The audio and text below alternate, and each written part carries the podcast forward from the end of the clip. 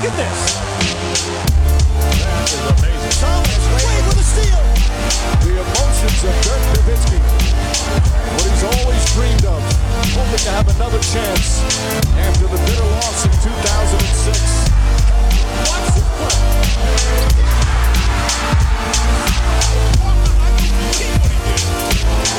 That is amazing. Hallo und willkommen zu Gut Next, dem deutschen Basketball-Podcast im Internet. Mein Name ist André Vogt und ich begrüße euch zu einer neuen Folge unseres kleinen, aber feinen Basketball-Spiels heute mit der Rapid Reaction am Mittwoch und die wird präsentiert wie alles hier im frei empfangbaren Kanal von manscape.com. Ja, mittlerweile weiß ich schon gar nicht mehr, was ich eigentlich mal so erzählen soll, weil ihr hört hier ja öfter rein, also wisst ihr, wie gut die Produkte von Manscaped sind, aber Jetzt ist ja wirklich diese Zeit, ne? Frühling, auch wenn es sich nicht so anfühlt, gerade von der Kälte her. Ähm, da will man auch so ein bisschen was verändern. Geht mir so im Homeoffice hier. Ich bin schon mal überlegen, was ich irgendwie hier umstelle, was, was ich raushaue, etc. pp. Und vielleicht geht es euch ja auch so, wenn ihr an euch runterschaut oder in den Spiegel schaut. Ja, nicht, dass man jetzt irgendwie Body shamen muss oder so. Nö, aber es gibt ja vielleicht ein paar Sachen, die man optimieren kann. Und jetzt für mich selber gemerkt, also seit ich das Manscaped 4.0, ne, wie ist das? Paket habe, das Bundle, ihr wisst, was ich meine, mit dem Lawnmower 4.0, da gibt es immer wieder Ecken, wo ich denke, ah, da kann man nochmal ran, da kann man nochmal ran. Ohne dass es jetzt eine Religion ist oder einfach ich da, keine Ahnung, nicht schlafen kann nachts, weil ich denke, da kommt irgendwo noch ein Haar raus. Aber es gibt einem schon ein ganz cooles Gefühl bei mir. Also oben am Kopf, Bart bisschen stutzen und dann eben langsam runterarbeiten bis zu den Stellen, wo es ein bisschen sensibler wird. Mit normalen Rasierer auch lebensgefährlich, aber mit dem Lawnmower 4.0 oder auch dem, dem Weed Wacker super easy. Von daher checkt's mal aus, äh, manscape.com. Vielleicht auch mal auf die, äh, wie heißt es da? Äh, The Message? Nee. Es gibt einen so einen Punkt, da geht es darum, dass sie auch äh, auf der Website ne, mit der Testicular Cancer Society äh, in den USA zusammenarbeiten. Das finde ich immer einen wichtigen Hinweis. Aber mal beim Arzt abchecken lassen. Ist untenrum alles okay? Generell Richtung Krebs immer eine gute Idee. Äh, und Pflege sowieso. Von daher checkt mal, ob die Produkte einzeln was für euch sind, ob ihr so einen Peak Hygiene Plan braucht. Mit dem Code NEXT20 NEXXT20 kriegt ihr auf jeden Fall 20% auf alles, 30 Tage Geld zurück Garantie und Free Shipping. Da kann man eigentlich nicht meckern, denke ich. Kommen wir zu den News der Woche. Da kann man vielleicht ein bisschen meckern, denn es ist manchmal so in NBA, dass sich von Jahr zu Jahr Sachen ein bisschen wiederholen. Ne? Was meine ich damit? Dann kommt erst so das große High zur Trade Deadline zwischendurch. Oh, guck mal jetzt. Ne? Seit ein paar Jahren ist ja auch die Trade Deadline vor dem All-Star Weekend. So, dann kommt das All-Star Week und man denkt, ach, auch ganz schön. Und dann regt man sich über einen Dunk-Contest auf und das nicht alle immer 100% geben. Okay, auch das kommt quasi Jahr für Jahr wieder vor. Danach geht es dann direkt rein in die Buyout-Season. Naja, und die ist irgendwie bisher so ein bisschen meh. Also nicht, dass da in den letzten Jahren jetzt Leute gewechselt hätten, die danach alles verändert hätten an der Spitze oder so. Nee, das ähm, auf jeden Fall nicht. Aber momentan ist ein bisschen, naja, Playoff-Rennen hat noch nicht ganz angefangen. Buyout-Season schleppt sich so ein bisschen dahin. Und momentan haben wir eigentlich fast nur Verletzungen oder halt eventuell Neuzugänge, wie zum Beispiel Tariq Evans. Oder da werden jetzt viele sagen, Moment mal, Tariq Evans, Name kommt mir bekannt vor. Hat er nicht schon mal in der NBA gespielt? Ja, hat er. Tariq Evans war ähm, 2010 Rookie des Jahres, äh, ist jemand, der für Sacramento, New Orleans, nochmal Sacramento, Memphis und Indiana aufgelaufen ist und stellenweise auch echt abgeliefert hat. Und ähm, der Mann arbeitet derzeit in Miami mit John Wall und Michael Beasley an seinem NBA-Comeback und hat bei den Golden State Warriors bleibenden Eindruck hinterlassen. Die wollen ihn sich nochmal anschauen, nachdem sie ihn schon mal beäugt hatten. Und auch bei den Milwaukee Bucks soll er auf der Liste stehen der möglichen Verstärkung. Und ähm, jetzt natürlich die Frage, seit 2019 hat er nicht mehr in der NBA gespielt, auch nirgendwo anders wirklich kompetitiven Basketball gespielt. Damals hat er gegen die Drogenrichtlinie der NBA verstoßen. Dann ist man ein paar Jahre alt raus. Diese Suspendierung wurde jetzt aufgehoben vor der Liga im vergangenen Monat und jetzt guckt er halt, was geht. Ähm, wenn ich jetzt mich entscheiden müsste zwischen den beiden Teams, so als Basketballzar und ich könnte bestimmen, wo er hingeht, dann würde ich ihn wahrscheinlich nach Milwaukee schicken, weil ich glaube, die haben auf den Flügelpositionen noch Bedarf. Ähm, die Warriors eigentlich eher nicht, denke ich. Jedenfalls, wer auch immer ihn bekommt, äh, wenn ihr euch erinnert, früh in seiner Karriere war er so ein, so ein bulliger Ballhändler auf dem Flügel, da war man sich noch nicht ganz klar, ist, jetzt, ist das jetzt ein Point Guard oder was ist, was ist das eigentlich? Er kam ja aus Memphis damals unter John Calipari, diese Dribble Drive Motion Offense da mit, mit Leben gefüllt. Ja, mittlerweile ist er 32. Aber sicherlich noch jemand, der, der ein bisschen Playmaking vom Flügel bringen kann. Weniger Dreier vielleicht, ob er dann Richtung Brett super gut finisht, das muss man mal abwarten. Natürlich lange Zeit gehabt, um irgendwie an seinem Spiel zu arbeiten, aber ist jetzt auch kein blutjunger Mann gewesen, als er da an seine Suspendierung ging. Von daher, ich bin gespannt, was er noch geben kann. Aber auf jeden Fall ist er ein Pickup, wenn man den sich jetzt holt, ohne Risiko. Und wie gesagt, bei den Bucks gibt es sicherlich die eine oder andere offene Planstelle auf dem Flügel. Victor Oladipo, der ist zurück. Zurück bei den Miami Heat, das war klar. Da stand dort noch Vertrag, hat das ganze Jahr an seinem Comeback gearbeitet. Und gegen die Houston Rockets war es jetzt soweit. 15 Minuten, 11 Punkte, 4 Assists. Das war sehr, sehr ordentlich. Ich habe gestern auch im Fragenstream haben wir unter der Rubrik Buckets uns mal das Spiel oder seine Offensivaktion angeschaut. Und diese 15 Minuten sind derzeit das Maximum, äh, welches er pro Partie absolvieren soll. Und laut Heat Coach Eric Spolstra soll es erstmal auch so bleiben. Ne, also wird zitiert mit den Worten Eric Spolstra, es war ein, oder er war ein Jahr verletzt, also ne, Victor Depot, seit drei Jahren kämpft er mit Verletzungen. 15 Minuten fühlen sich für ihn und für uns alle in der Kabine unfassbar an. Wir dürfen nichts überstürzen. Sprich, das wird erstmal so bleiben.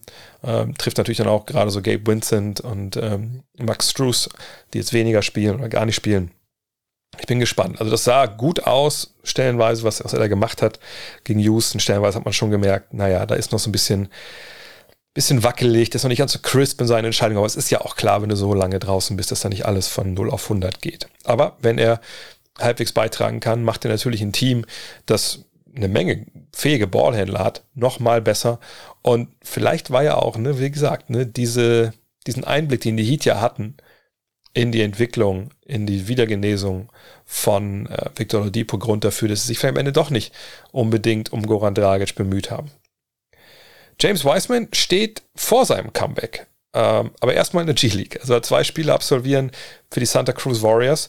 Und es gibt Gerüchte in Golden State, also rund um San Francisco, in der Bay Area dort, dass er zwischen dem 12. und 20.03. auch bei den Golden State Warriors, also bei der ersten, mal einen Comeback geben könnte. Allerdings berichtet Kendra Andrews von ESPN, dass es höchst unwahrscheinlich ist, dass der Youngster in den Playoff, in der Playoff-Rotation der Golden State Warriors eine regelmäßige Rolle spielen wird. Also es wird eher davon ausgegangen, dass er dann natürlich dabei ist, wenn es in die Playoffs geht bei den Warriors, aber dann eher so, ja, wenn es in bestimmten Matchups oder bestimmte Adjustments, äh, wenn, wenn die nötig, als nötig erachtet werden, dass er damit reinkommt.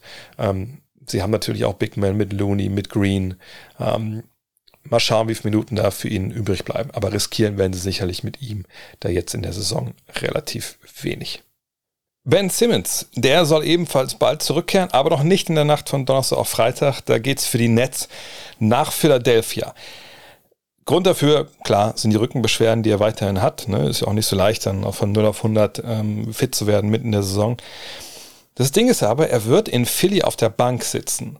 Und da fragt man sich natürlich ähm, ja, zu Beginn erstmal, okay, warum eigentlich? Also warum sich diese Rückkehr nach Philly äh, antun, wo jeder ausgebuht wird und nach der Geschichte jetzt, nach dieser Vorgeschichte in der Saison, ähm, das ist natürlich eine, eine Sache, puh, das ist, glaube ich, für jeden Menschen kein Zuckerschlecken, weil es ja hinsetzt, dann wird von 20.000 Menschen ausgebuht. Allerdings gibt es darauf eine Antwort und äh, wie oft Ne? Wenn man keine Antwort findet auf den ersten Blick, ist die Antwort meistens Geld. Und das schreibt Kyle Newbeck von phillyvoice.com. Äh, er erklärt, dass ähm, Simmons jetzt in Bälde die 76ers ähm, ja, vor ein Arbeitsgericht ziehen will und äh, dort die einbehaltenen Gehälter einklagen möchte. Ne, erinnert euch, er hat ja Spiele verpasst. In der NBA wirst du ja in der Regel auch nach Spielen bezahlt. Und ich glaube, es waren 336.000 Dollar pro Spiel. Naja, das läppert sich dann schon relativ schnell. Glaube ich, knapp 20 Millionen hat er dann nicht bekommen. Und erinnert euch auch, sein Grund dafür, nicht zu spielen, war halt, ja, er war mental nicht in der Lage, für die Sixers aufzulaufen. Und die ähm, Sixers haben gesagt, na gut, aber dann musst du zumindest unseren Psychologen sprechen, etc., weil das kann ja jeder erzählen, was du da gerade erzählst. Und die Taktik soll jetzt sein vom Legal Team, also von den Anwälten, wahrscheinlich auch von der Agentur ähm, von Simmons, äh, laut Neubeck, dass man sagt, okay, man geht da jetzt hin, man setzt sich auf die Bank, man lässt diese Buß und äh, ja, wahrscheinlich ziemlich blanken Hass auf sich herabregnen und kann danach vor Gericht sagen, ja, guckt euch doch mal an, mein Empfang dort, wie hätte ich da denn Basketball spielen sollen? Also ne, ich war ja eh schon ne, mental mit den Nerven runter. Äh, und wenn das noch an den Top gekommen wäre, also das kann, das kann man ja niemandem zumuten. Finde ich, ähm, wenn das stimmt, ziemlich zynisch alles, wenn ich ehrlich bin. Und ich frage mich auch, ich sag, ich bin kein, ich habe keine Psychologie studiert, äh, ne, aber ich frage mich, würde man denn einen Menschen, der, der das durchgemacht hat, ne, was er sagt, was er durchgemacht hat, was er erstmal auch, ne, was er erstmal glauben sollte, würde man den denn, auch wenn er jetzt natürlich in einer anderen Situation ist und in einer Situation sicherlich auch ne, glücklich ist und happy und so, aber würde man denn ihn jetzt so eine Situation nochmal aussetzen, wo all die Sachen wieder hochkommen? Puh, das kann ich mir irgendwie schwer vorstellen. Aber wie gesagt, ich bin kein, kein Psychologe. Wenn das so kommt, wie, wie, wie hier das Newbeck beschreibt, puh, das wäre schon, wäre schon eine harte Nummer. Fehlen wird allerdings demnächst Jared Allen. Ja, hat sich den Finger gebrochen, einen Finger gebrochen und soll auf absehbare Zeit erstmal fehlen. Ist natürlich bitter. Man hofft, dass er vor den Playoffs wieder mit dabei ist, aber rede ich nachher auch noch mit, äh, mit Len Werde drüber.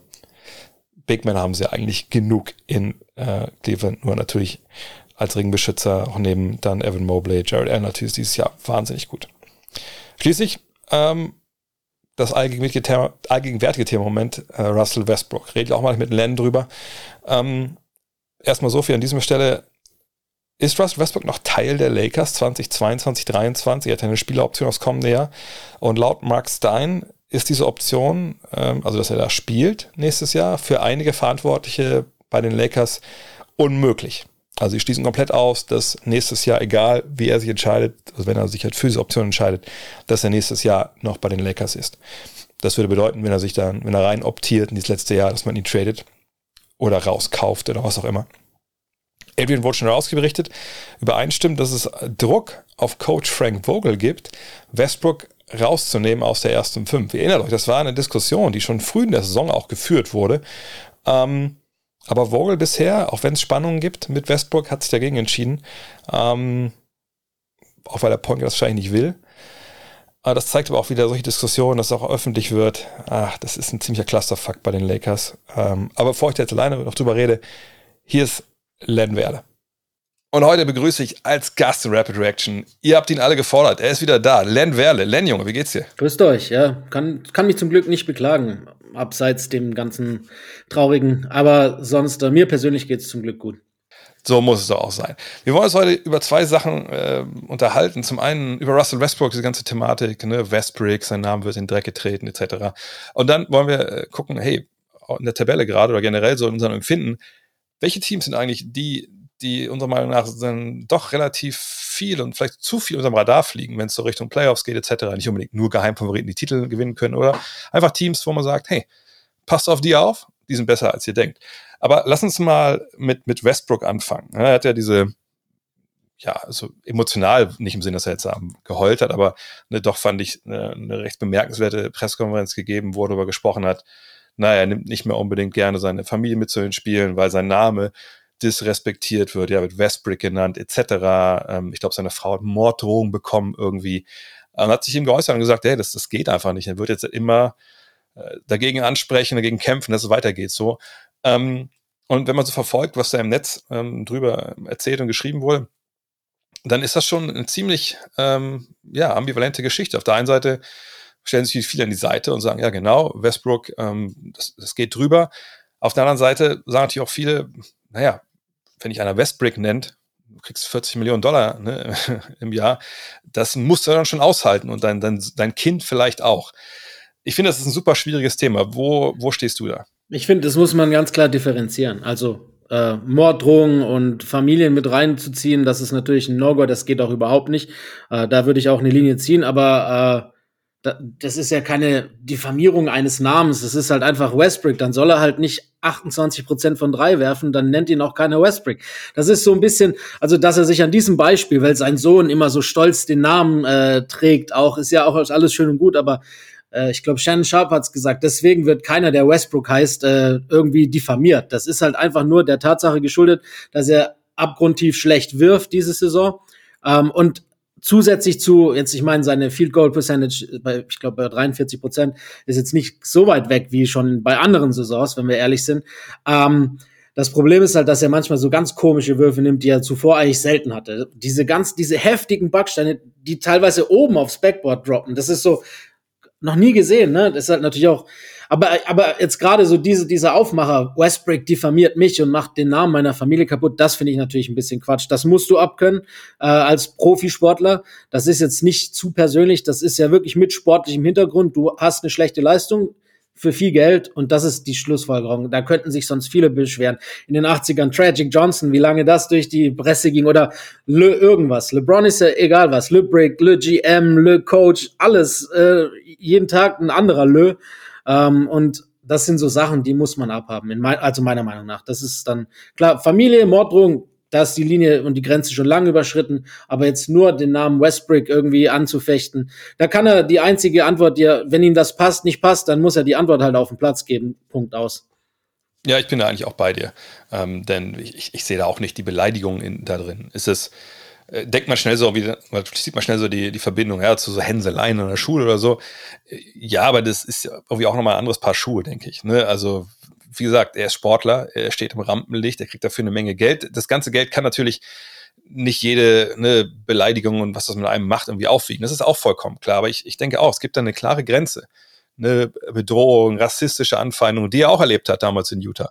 Ne, das sind Sachen natürlich. Ähm, da stehen wir, glaube ich, alle hoffentlich, wird nicht so sein, aber hoffentlich steht man dann geschlossen hinter ihm und sagt, pass auf, das geht nicht. Und da bist du vollkommen im Recht zu sagen, da schreite ich gegen ein und, und das, das lasse ich mir nicht gefallen. So Westbrick-Sachen, ich finde das eigentlich sogar eher, es geht natürlich nicht, wie ich das finde, aber ne, ich denke es eher so, ja, also A ist es gerechtfertigt, genau wie du sagst, B ist es eher noch ein ziemlich harmloser Spitzname so, da gibt es sicherlich andere, aber ich frage mich schon, mh, hm, ob nicht vielleicht auch dadurch, was so soziale Medien damit machen, weißt du, dass es halt immer wieder vervielfältigt wird, dass es immer wieder wieder gecallt wird und jetzt gibt es noch ein witziges Video und dann äußert man sich da nochmal drüber und dann gibt es natürlich die äh, die Meinungsschauspieler in den USA, wie Skip Bayless, die natürlich nochmal extra draufhauen. Ähm, ob das dann nicht zu so einer gewissen Enthemmung führt, das, das kann ich mir schon vorstellen. Das sind, glaube ich, auch wir so als Medien, ich meine, ihr bei Open Court ja auch, ne? Klar, ey, Pflicht. Sicher. Auf der anderen Seite denke ich auch, man, man kann ja, wir können ja auch nichts dafür, wenn Leute das jetzt nehmen und dann diese, diesen, ja, dieses bisschen ne, mit dem Augenzwinker, so ein bisschen, ne, wenn das dann übertreiben und in, in eine ganz andere Richtung ziehen. Ähm, von daher, ich es ist ein schwieriges Thema, finde ich, auch wenn ich vollkommen bei dir bin und sage, allein Westbrick, das darf eigentlich nicht äh, Anlass sein, so zu reagieren, wie er das da gemacht hat. Wenn wir ganz ehrlich sind, ist das halt auch ein größeres Problem. Ähm, was ich ein bisschen nachvollziehen kann, warum er vielleicht saurer ist als andere, jetzt mal von der Ben Simmons Nummer abgesehen, die ja ein bisschen anders herkommt, ist es ja meistens so, dass du auswärts getauntet wirst, dass die Leute, die gegnerischen Fans dich beleidigen, dass die Spitznamen für dich aussuchen, dass die dich ausbuhen, wenn du an der Linie stehst, dass es halt die Heimfans mit übernehmen, also seine eigenen Lakers-Fans in dem Fall, macht das Ganze halt nochmal ein bisschen schwerer, weil er hat halt im Endeffekt gar keine Ruhepausen, weil er jedes Spiel so genannt wird. Das ist vielleicht, kommt erschwerend hinzu. Ähm, und du weißt ja, wie das ist, wenn du vorhin schon so in der Schule die, die, die so Bullies oder Leute, die einen Hänseln an, ansprichst. Du weißt ja, dass du damit dann nur Öl ins Feuer gießt, wenn du dich dagegen wehrst und sagst, ich finde das furchtbar schlimm, wenn der mich Westbrick nennt. Was machen die Leute? Natürlich nennen sie sich dann noch öfters Westbrick als davor. Das führt ja auch zu nichts, weil du kannst ja im Endeffekt keinen verbieten. Das ist, wie, wie gesagt, das ist kein Name, der irgendwie rassistisch ist oder dich sonst irgendwie hart angreift oder deine Familie. Das ist halt einfach der Tatsache geschuldet, dass du schlecht wirfst. Aber das ganze Problem ist grundlegend eigentlich, verschuldet äh, bei den Lakers. Die wussten schon vor der Saison genau, für was für einen Spieler sie traden und in welche Position sie ihn hineintraden. Das ist doch kompletter Humbug. Ich meine, Westbrook, okay, es ist ja auch schön romantisch, er hat sich das anders vorgestellt, er kommt nach Hause und spielt in seiner Heimatstadt, das ist ja für viele ein Traum. Ähm, aber die holen einen Spieler, der sehr balldominant ist, an die Seite von einem Spieler, der genauso balldominant ist. Ähm, und dann erwarten die, dass er halt wahrscheinlich mit AD, hinter AD und Braun wahrscheinlich die dritte Option ist. Ich frage mich, wie die das sich vor der Saison ausgerechnet haben, Rob Pelinka oder wer auch immer äh, im Lakers Front Office da alles seine Finger mit im Spiel hatte, wie das funktionieren soll. Also, ich meine, klar, gut, 50 Spiele AD musste eh rausrechnen, dann ist er halt mindestens für den Rest der Spiele die zweite Option.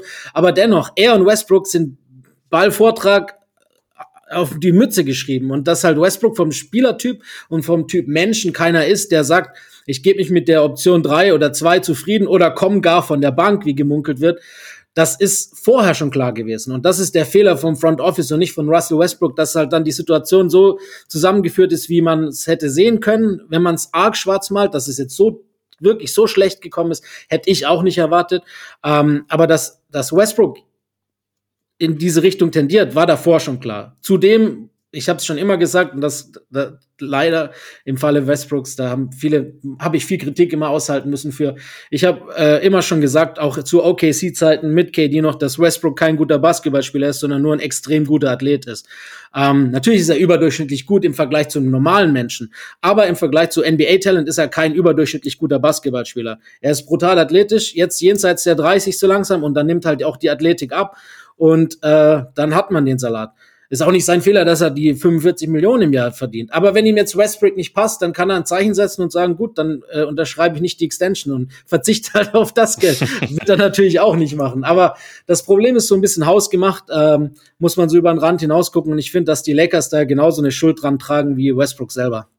Ich meine, ich will es hier nicht wieder Le GM sagen, aber ich glaube nicht, dass dieser Trade passiert, wenn, wenn, wenn äh, LeBron und, und AD dagegen sind. Also ich glaube, da können sie auch alle in einem Boot da.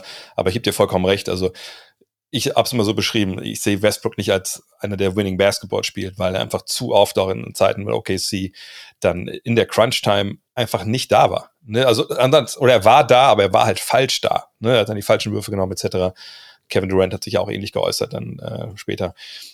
Aber gut, man weiß bei ihm, was man bekommt. Genau. Das hat aber jetzt nicht funktioniert, das muss man abwarten. Ich frage mich, ob er vielleicht einfach was machen sollte, was so aus äh, so eine Page out of Kobe's oder MJ's Book einfach zu sagen, okay, wisst ihr was? Ich werfe einfach drei Spiele gar nicht ich mache nur Korbleger und passe den Ball. So, ist das das lieber? Ne? Kann man sagen, sagen vielleicht viele, ja, genau, das ist jetzt viel lieber. Also, mach das mal. Ähm, aber ich, ich finde es ein schwieriges Thema. Das Einzige, obwohl eins muss man mal sagen, ich meine, was man vielleicht nochmal trennen muss, ist, was es mit ihm macht und was er aushalten muss. Und wenn wir jetzt bei seinem Sohn sind, was, was der aushält. Ich meine, das ist vielleicht so der Punkt, glaube ich, der auch viele, die das sehr, sehr kritisch sehen, auch dann direkt so triggert. Und ich verstehe das auch vollkommen als Familienvater. Ne, wenn natürlich da kleine Kinder jetzt mit drin sind und die können da nicht mit umgehen ne, und, und verstehen das nicht, ähm, dann ist es natürlich nochmal eine Komponente, wo man sagt, ja, muss das dann sein. Aber ich glaube einfach, dass dieses, dieses relativ jetzt ohne Kinder harmlose Westbrick, das ist einfach nicht beherrschbar. So, und es ist auch jetzt nicht, dass man da vielleicht sagen soll, ja gut, ey, was, was macht ihr denn da? Das ist ja, ne, ihr macht die Kinder kaputt und so. Ne, das, also ich, ich weiß auch nicht genau, wie ich jetzt reagieren würde, wie ich das meinem, meinem Kind erklären würde aber man müsste es einfach versuchen ne, und, und sagen, pass auf, es gibt halt Menschen auf der Welt, die machen sich da jetzt einen Spaß draus. Mein Gott, mir ist das total egal, sollte dir auch egal sein. Um dich geht es in dem Fall auch nicht. Ob das dann bei den Kindern so ankommt, ist eine andere Frage. Ja, aber, aber da, da, muss man auch sagen, das spielt sich ja schon noch mehr in den Medien ab. Ob es jetzt Social Media ist oder vor und nach den Spielen. Du hörst jetzt ja keine Wellsbrick-Sprechchöre, so dass, dass das ja. wirklich für jeden verständlich ist in der Halle. Und so ein kleines Kind, das hört halt dann mal ein paar Boosts, wenn einer an der Freiwurflinie ist, aber das hört er auch bei anderen Spielern. Ich glaube nicht, dass man da unbedingt dann direkt dann als kleines Kind das irgendwie so auf seinen Vater projiziert. Glaube ich einfach nicht. Also von daher, also solange das bei Westbrook bleibt, wie gesagt, bin ich da voll bei den Fans. Gehört irgendwie auch dazu. Ja, hoffen wir, dass es eventuell, wenn es dann einen Effekt hat, dass es vielleicht ein bisschen abschwächt, so was man da wirklich in den Spielen hört und vor allem das aber ich weiß nicht, diese Vollidioten, die dann denken, sie müssten der Frau irgendwie eine DM schicken ja, oder bei Twitter. Der, denen ist wahrscheinlich so scheißegal, den kann auch keine, kein Mensch mehr helfen. Den kann wirklich nicht geholfen werden. Das ist einfach, ja, das, das Hopfen und Malz verloren, wie man so schön sagt. Bei manchen Menschen, äh, hier, KD hat es, glaube ich, auch jetzt in Bezug, zwar in Bezug zu dieser Ben Simmons-Nummer, wenn, wenn dann der jetzt bei Philly auf der Bank sitzt, wie er jetzt bekannt geben wurde, ähm, um sich die Buß abzuholen, ähm, hat KD auch irgendwie gesagt, natürlich dann überspitzt formuliert, aber dass halt auch viele Menschen, glaubt er, einfach nur ins Stadion gehen als Ventil, die mögen Basketball nicht mehr. Die, die äh, wollen einfach nur äh, Leute beleidigen, sozusagen. Ja, da gibt es auf jeden Fall auch in Philly eine Menge. In Philly da gibt es noch Beispiele über die Jahrzehnte. Aber das ist ein gutes Stichwort. Kommen wir doch mal äh, zu dem Hauptthema heute. Und zwar, wir haben uns beide mal, jeder für sich, ne, die beiden Conferences angeguckt und mal so ein bisschen identifiziert, welche Teams wir denken, voll am Radar fliegen. Sagt nicht Leute jetzt, wo wir sagen, okay, die werden, die werden Champion vielleicht, aber wo nach unserem Empfinden, das ist immer auch ein bisschen natürlich schwierig, aber nach unserem Empfinden einfach zu wenig darüber gesprochen wird, die besser sind als äh, viele das denken. Wen, fang mal der Eastern Conference an. Wen, wen würdest du als erstes da nennen wollen? Im Osten finde ich es natürlich extrem schwierig, aber wenn man ganz ehrlich sind, muss man als erstes die Cleveland Cavaliers nennen im Osten. Und da führt eigentlich kein Weg dran vorbei. Ähm, für mich das überraschendste Team, ähm, was den Rekord betrifft, diese Saison, wie du schon angesprochen hast. Ich werde mich jetzt nicht hinsetzen und sagen, die sind Contender. Ähm, das sind sie natürlich nicht. Aber Ich habe eine ganz interessante Statistik dazu auch gefunden. Ähm, wenn man die, die Vegas Projections sich anguckt vor der Saison, was so die Buchmacher angeboten haben, sind die Cavs mit ihrer jetzigen Pace, ähm, also die wurden auf 27,5 projected an Siegen die vor der Saison. Mit der jetzigen Pace sind sie bei fast 48. Ähm, und die, die Differenz ist 17,89 bei denen mit Abstand Nummer eins in der NBA. Mit großem Abstand. Das sieht man auch schon. Ich meine, das ist natürlich immer Vegas ist jetzt nicht zwangsläufig der Indikator, aber es ist schon auch ein Indikator. Zumindest äh, bin ich auch sehr überrascht worden von dem Team. Zusätzlich dazu muss man sagen, ist es noch faszinierender, was sie liefern, obwohl sie so viele Verletzungssorgen haben und auch wirklich wichtige Spieler, die verletzt sind. Ähm, das ist die Darius Garland Show, der ist diese Saison zu einem richtigen Star geworden. Das ist Wahnsinn. Auch jetzt nach seiner Verletzung, äh, wie er wieder zurückgekommen ist. Man hat immer irgendwie das Gefühl, er macht das, was gebraucht wird. Entweder er, er scoret, wenn, wenn das fehlt und wenn nicht, dann passt er. Ähm, ist auch stärker geworden in der Defense.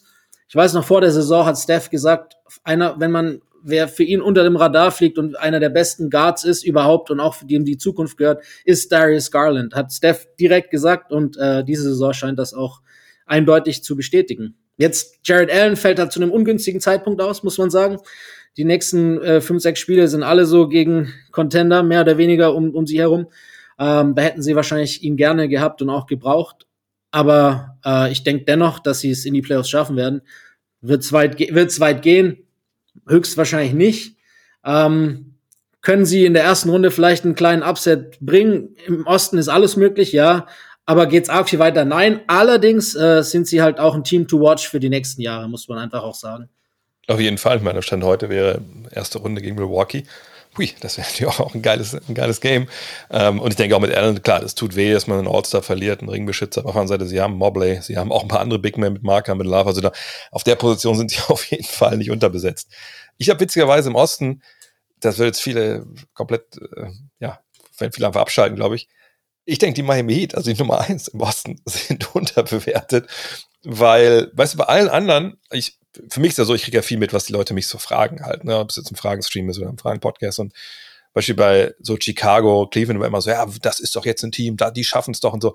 Da habe ich das Eindruck, dass die so ein bisschen überbewertet sogar sind, weil viele Fans das überbewerten, was sie da in, in der regulären Saison sehen. Äh, und bei Chicago sehen wir auch gerade, dass sie gerade so eine Schwächephase haben. Aber ähm, bei Miami ist es so, dass ich denke, dass die einfach sehr unterm Radar fliegen, weil, naja, sie haben Jimmy Butler, keine Frage, da, weiß auch jeder, wie gut der halt ist. Ähm, aber der, ist jetzt ja nicht dieser, ja, also weißt du, der ist ja nicht im engsten MVP-Kandidatenkreis, ne? Das ist keiner, der, der wirklich dominiert, so, also jeweils nicht auf den ersten Blick, auf den zweiten würde ich schon sagen, dass das so ist. Ähm, aber das ist einfach eine, eine geil gecoachte Truppe, die sehr tief ist. Jetzt kommt Oladipo zurück. Ich habe gestern mal im, im Fragenstream mir mal ein paar also seine Szenen aus dem ersten Spiel angeguckt. War gut. Das war gut, aber da dachte ich mir schon, ah, da geht aber noch sicherlich noch mehr, weil das ein bisschen zögerlich manchmal war bei so ein paar Drives, aber das ist ja auch vollkommen verständlich nach der langen Pause, war fast ein Jahr jetzt wieder draußen. Und davor ähm, halt auch, ne? Also das ist ja nicht auch, genau. seine erste ja. Verletzung, das muss man dazu sagen. Ja. Und ich denke einfach, dass die extrem gut funktionieren werden. Veteran-Team, ne? viele Ballhändler dabei. Ähm, also von daher, ich denke, Miami, auch wenn ich nicht unbedingt sagen würde, die kommen jetzt in die Finals oder werden Meister, aber ich glaube, viele unterschätzen die, weil Philly, glaube ich, überschätzt wird momentan noch.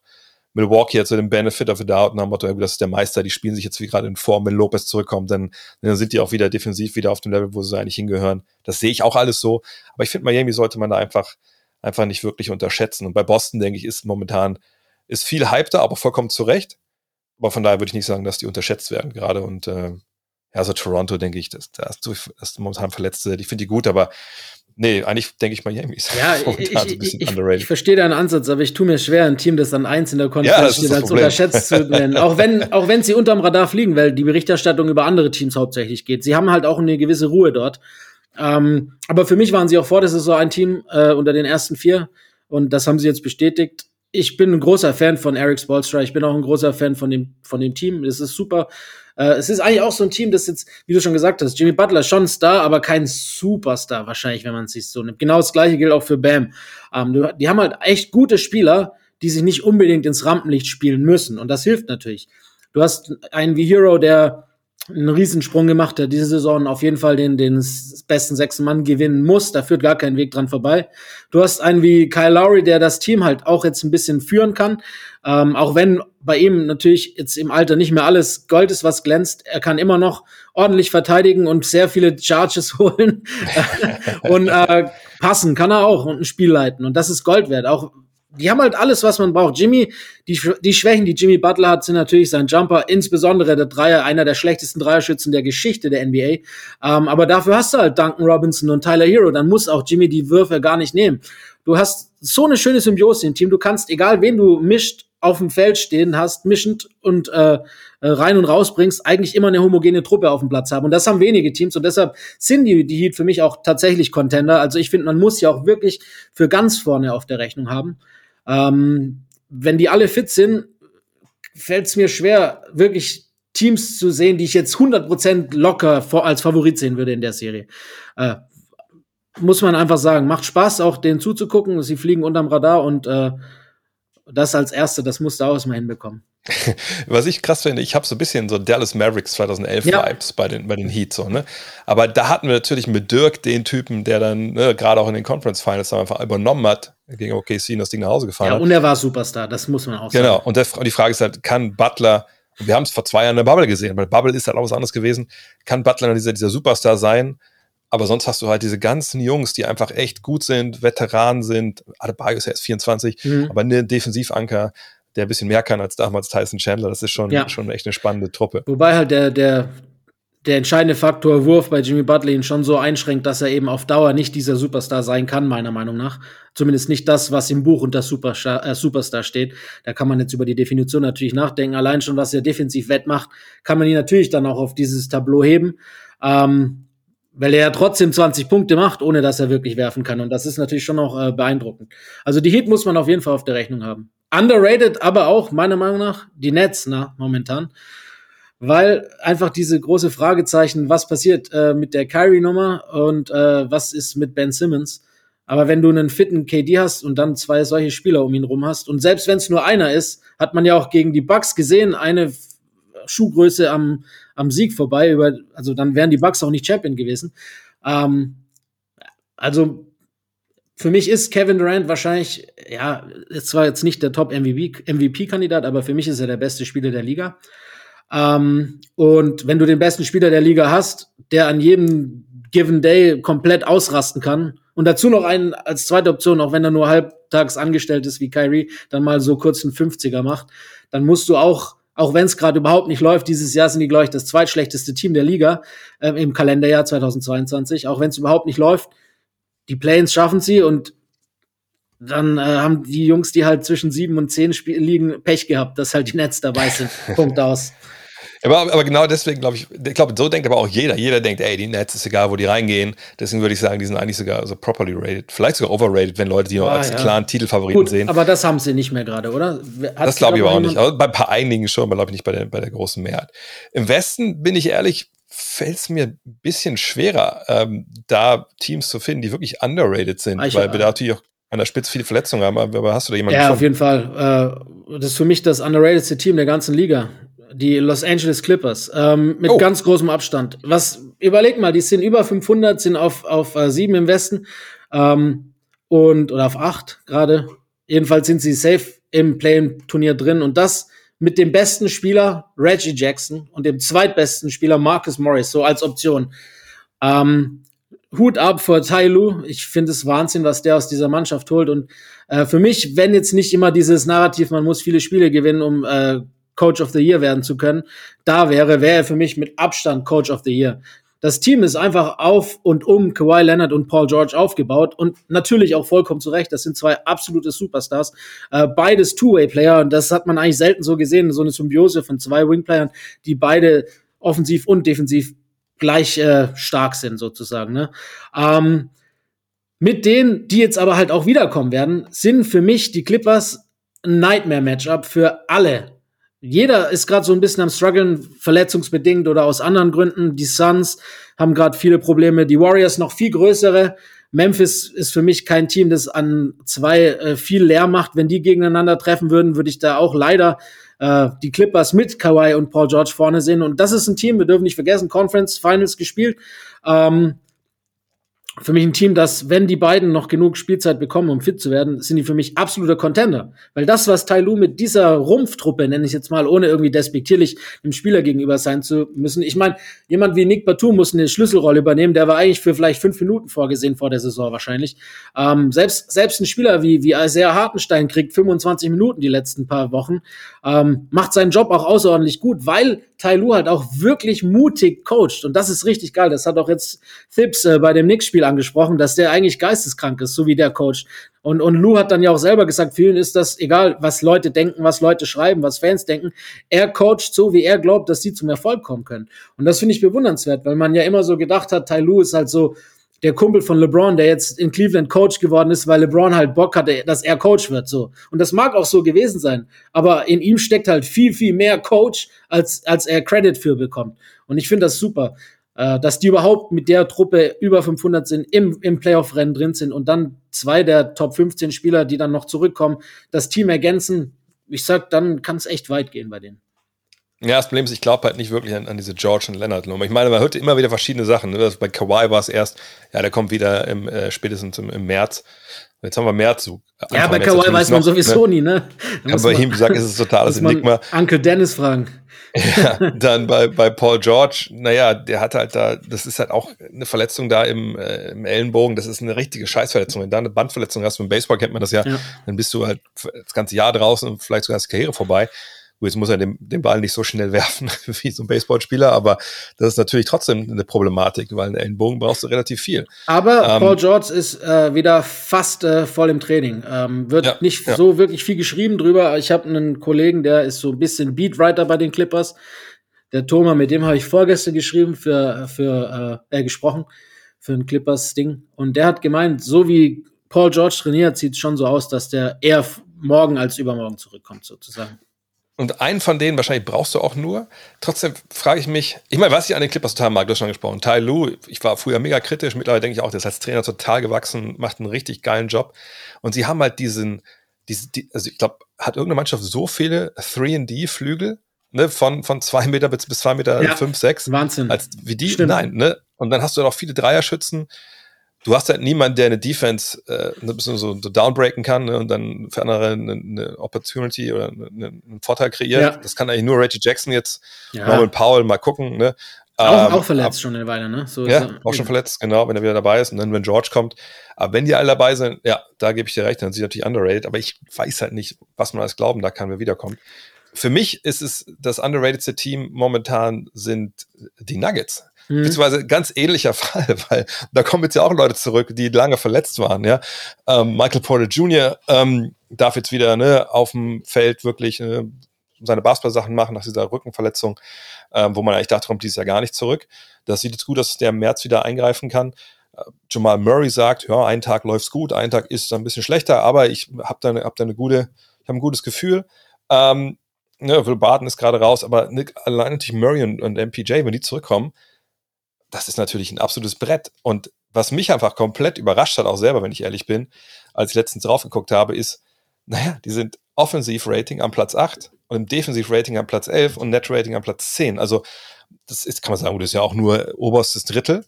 Ja, okay, aber ich sag, ohne zwei extrem wichtige Leute. Und das zeigt halt auch, wie krank Jokic dieses Jahr spielt. So natürlich gerade am offensiven Ende aber defensiv funktioniert er mit ihm auch ganz gut und ich weiß, es wird schwer in den Playoffs mit, mit ihm so als Ringbeschützer. Ne, da muss man mal gucken, ob sie da ein paar gute Ideen entwickeln, da Mike Malone und Co. Aber ich, ich denke mir irgendwie, über die spricht einfach gar keiner, wenn es so Richtung Conference Finals geht. Also ich finde, über Dallas spricht man jetzt mehr, weil man denkt, ja gut, die verteidigen auf hohem Niveau, Luca kann jetzt machen, was er will, also den will die Pass ganz gut rein und Bert Hans scheint zumindest jeden dritten Tag mal seine Dreier zu treffen, dann funktioniert das ja. Aber allein so defensiv, wie die das machen in Denver, finde ich einfach echt überragend. Und, und was Aaron Gordon als spielt, das kommt mir auch viel zu kurz. Und irgendwie habe ich echt einen guten Vibe bei denen. So, und ähm, ich würde mich nicht wundern, wenn die in Conference Finals stehen. Ne, auch weil wir im Westen, finde ich momentan, gut, wenn Phoenix alle fit sind, dann sind sie schon das beste Team, aber danach ist es für mich einfach so ein, das klingt jetzt negativ, das ist gar nicht so gemeint, aber ich finde so von Platz zwei bis sechs, also Memphis, Golden State, Utah, ähm, Dallas und Denver, ist so ein Brei. Ne, das, da, glaube ich, da, je nach Matchup, ne, Ja, ja. wer da gegen wen spielt, da kann Match- jeder gegen jeden Matchup schlagen. und Tagesform, das ist ganz klar bei Genau. denen. Und Denver, finde ich, kommt da einfach echt viel zu kurz. Und, und ich freue mich total auf die, wenn es in die Playoffs geht. Bin ich auch bei dir. Ich habe die, also das waren auch meine, das wäre mein zweites Team auch im Westen gewesen. Ähm, es ist halt immer schwer zu sagen, das Team fliegt unterm Radar, wenn du den reigning MVP hast und den vielleicht mit oder mit Favoriten auf den diesjährigen MVP. Ähm, so geil Embiid spielt diese Saison ist für mich Jokic allein schon wegen dem, was du gerade angesprochen hast, auch diese Saison wieder der MVP. Äh, führt auch, glaube ich, sämtliche Advanced Stats Ja. der ganzen Liga an. Das ist Unfassbar, Wahnsinn. ja. Defense hat er sich brutal gesteigert. Ich glaube auch in den Playoffs wird es trotzdem Probleme geben. Ähm, aber dennoch äh, hat er sich brutal gesteigert defensiv. Und er, er hat halt auch einfach mal so eine geile Offseason gehabt für sich, wo er dann auch ein bisschen an seinem Körper gearbeitet hat, anstatt in Jahren zuvor, wo er dann halt meistens erst im äh, Februar fit geworden ist, sozusagen. Das spielt auch eine Rolle. Und klar, ihnen fehlt eigentlich die ganze Saison die zweite und die äh, dritte Option. Und das sind sie ganz klar. Ähm, offensiv zumindest. Du hast schon Aaron Gordon angesprochen, der spielt defensiv eine richtig gute Saison und auch offensiv besser als bei Orlando, zumindest effizienter. Äh, ich mag das Team gerne, aber bei denen glaube ich, also ich weiß nicht, wenn, wenn jetzt die beiden zurückkommen und im Vergleich dazu Paul George und Kawhi zurückkommen, wenn man jetzt die Teams vergleicht, glaube ich trotzdem, ich persönlich würde dann die Clippers immer vorausgesetzt, dass alle vier von den Spielern genug Zeit haben, um einen Groove zu bekommen und auch fit bleiben, ähm, dass für mich die Clippers höher anzusiedeln sind als die Nuggets. Irgendwie in den Playoffs, so vom Gefühl her. Aber ich finde es, wie gesagt, ich immer schon mal erwähnt hatte, ich finde es so spannend im, im Westen, dass wir das, was wir gerade gesagt haben, können wir eigentlich über Phoenix sagen, über Golden State sagen, Mhm, über, über Denver, über die Clippers, über die Lakers. Mit, absolut mit Abstrichen auch über die mit Lakers. Abstrichen, ne, mit Davis, so, ne? Ähm, und dann die anderen Teams, die fit sind, die haben dann ihre anderen Probleme so. Also das, ich, also ich finde sowieso, das, vielleicht mal abschließend mal ein bisschen rausbringen, ich finde eh, Playoffs-mäßig dieses Jahr, das wird, also ich kann mich nicht erinnern, dass ich wirklich mit so viel Hoffnung in die Playoffs gegangen bin, im Sinne von, Alter, das kann echt sein, dass wir hier jede Runde ein, zwei Upsets sehen. Also ich würde sehr viel Geld drauf setzen, dass die Suns dieses Jahr auch aus dem Westen rauskommen. Ähm, die Verletzungen kamen zur guten Zeit und sind nicht allzu schlimm. Das ist vielleicht sogar Vorteil, Blessing in Disguise, gerade bei einem wie Chris Paul, der die ganze Saison gespielt hat und auch schon alt ist, ähm, dass er halt jetzt nochmal die Ruhepause bekommen hat vor den Playoffs. Und dann Booker wird wieder da sein. Und das Team, was wir von denen gesehen haben in Bestbesetzung, ist mit Abstand das beste Team der Liga gewesen. Muss man einfach auch so sagen. Es offensiv wie defensiv stark, was die spielen, haben einen guten Coach, haben ein gutes System, haben viele gute Rollenspieler, äh, haben zwei Stars und einen 1B-Star in Aiton, der auch immer besser wird, ähm, und haben eigentlich keine wirkliche Schwachstelle. Und das haben halt bei allen anderen Teams gibt's halt so dieses Fragezeichen, dieses What if, das muss passieren und das muss passieren. Bei den Suns ist es klar, dass die Verletzungen nicht allzu schwer sind, dass die zu den Playoffs wieder in, in Topform sind. Außer es passiert jetzt was. Cameron Payne macht einen super Job äh, immer noch und, und Cam Johnson sowieso. Also die Suns sind für mich der absolute Top-Contender ähm, und nicht nur im Westen, sondern wahrscheinlich auch auf den Titel dieses Jahr. Ja, müssen alle fit sein natürlich, aber gehen wir davon aus, dass es so ist. Mensch, Len, da haben wir es mal wieder äh, geschafft. Dann haben wir quer durch die Association äh, gerutscht. Äh, Gibt es auch besonders bei Open Court oder so, was, was du anpreisen willst? Äh, Gerade nicht, nee. Ich gehe jetzt erstmal eine Woche in Urlaub. Ja, das ist richtig, das ist richtig. Vor so. den Playoffs noch mal ein bisschen äh, frische Luft schnappen. Aber wir können aber teasern, äh, ich das mir heute Nachmittag dran an äh, Larry Bird jetzt endlich für die finnischen Teil 2. Da erwartet die Leute noch eine Menge bei Hall of Game, wenn ihr Teil 1 noch nicht gehört habt. Den gibt's natürlich äh, ja bei was Hall of Games.podbean. Oder überall, wo es halt Podcasts gibt. Das ist einfach. Oder genau, überall, wo es Podcasts gibt. Ja, da sichern wir uns jetzt keine URL, so viel Geld haben wir nicht. In diesem Sinne. Len, bis zum nächsten Mal. Hau rein. Jo, du auch. Kommen wir zu den Programmhinweisen des Wochenendes, der frühen Woche, nächste Woche. Und da sind einige Kracher dabei. Es geht los in der Nacht vom 10. auf den 11. März, eben schon erwähnt, um 1.30 Uhr die Nets zu Gast bei den 76ers. Da können wir uns aus verschiedensten Gründen drauf freuen. Was wird mit Ben Simmons da veranstaltet, das können wir dann hören. Aber sehen können wir, wie James Harden es mit seinen alten Teamkollegen aufnimmt. Und Kevin Durant gegen James Harden, auch Kyrie Irving, das, das, also da muss man fast für aufstehen, wenn man am nächsten Tag keine oder dann am nächsten Morgen keine Termine hat.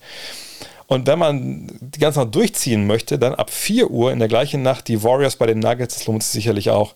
Mal checken. Wie kriegen die es eigentlich hin? Ähm, die Warriors ohne Draymond Green gegen einen Center wie Nikola Jokic. Dann am 13. März morgens um 2 die Cavs bei den Bulls. Die Bulls momentan sind ja, ziemliche Talfahrt, habe jetzt fünf Spiele in Folge verloren. Müssen langsam mal äh, wieder in die Spur kommen. Cavs, wie gesagt, fehlt Jared Allen, aber trotzdem ein Matchup, das es sich sicherlich lohnt. Und wenn es sich nicht lohnt, kann man eine halbe Stunde um halb drei rüberschalten, denn dann spielen die Bucks gegen die Warriors. Auch das sicherlich ein Spiel, was man sich anschauen sollte. Janis gegen Steph. Und äh, an diesem Samstag gibt es eine Menge mehr Basketball noch. Es gibt gleich drei richtige Primetime-Spiele. Nee, ist ein Sonntag, sorry, der Sonntag. Drei Primetime-Spiele ähm, zur besten deutschen Sendezeit. Liegt, glaube ich, auch daran, weil die Amis schon umgestellt haben auf Sommerzeit.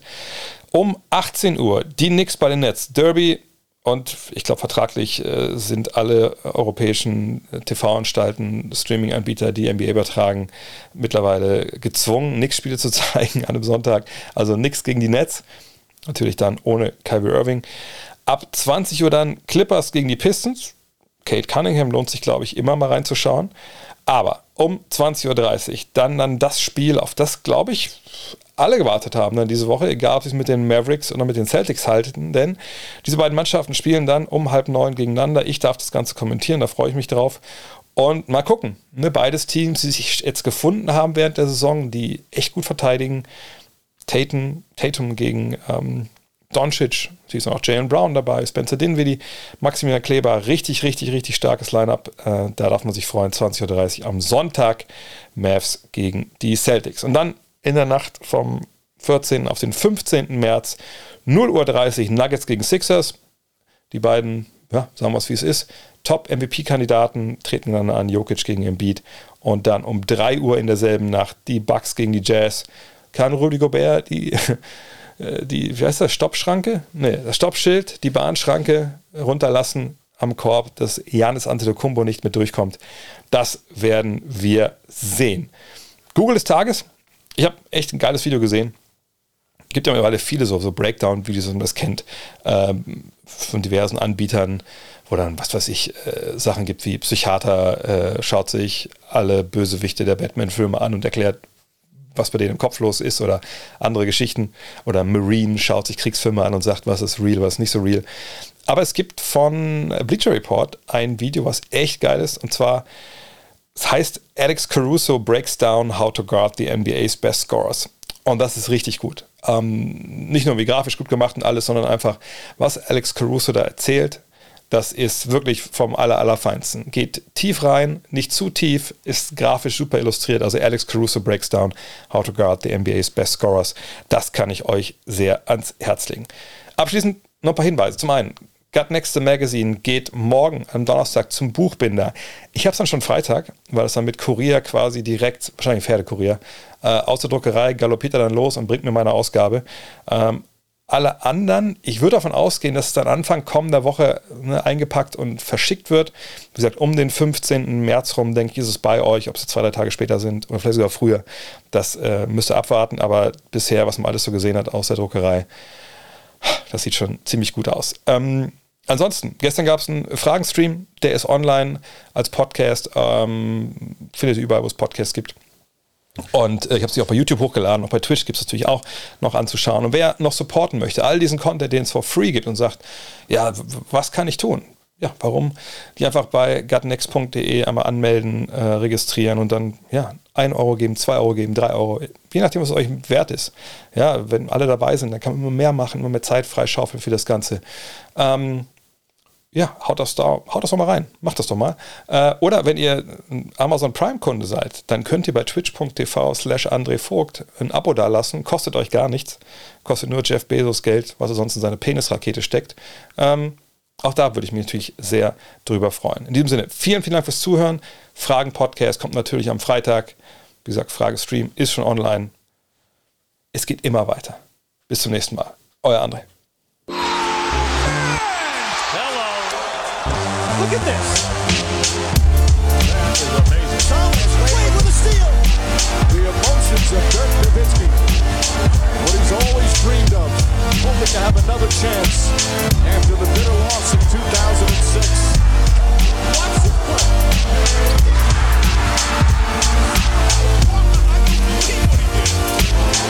That is amazing.